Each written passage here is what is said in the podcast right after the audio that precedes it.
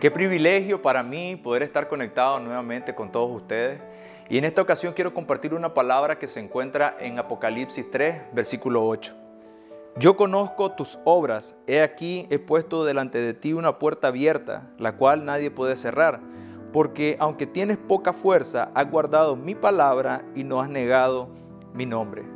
Algo que me llama inmediatamente la atención al leer este verso es cuando dice que Él va a abrir una puerta y el énfasis que está haciendo es con un nuevo tiempo, una nueva etapa, una transición, una oportunidad, una bendición que está por venir a nuestra vida.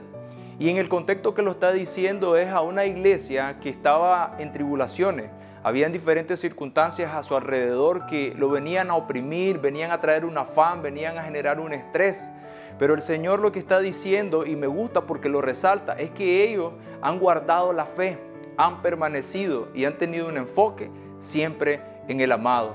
Por tanto, lo que está escribiendo el Señor Jesús a la iglesia de Filadelfia es una palabra de esperanza.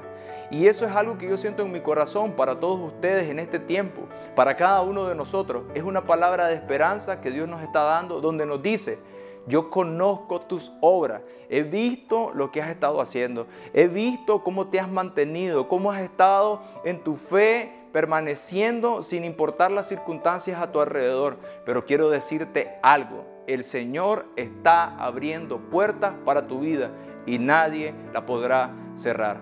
Así que lo que tenemos que hacer es permanecer en Él y ciertamente en su tiempo su gloria será manifestada sobre nuestra vida y sobre esa situación en particular que podamos estar viviendo.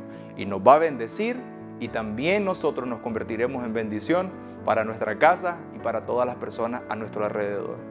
Que Dios te bendiga.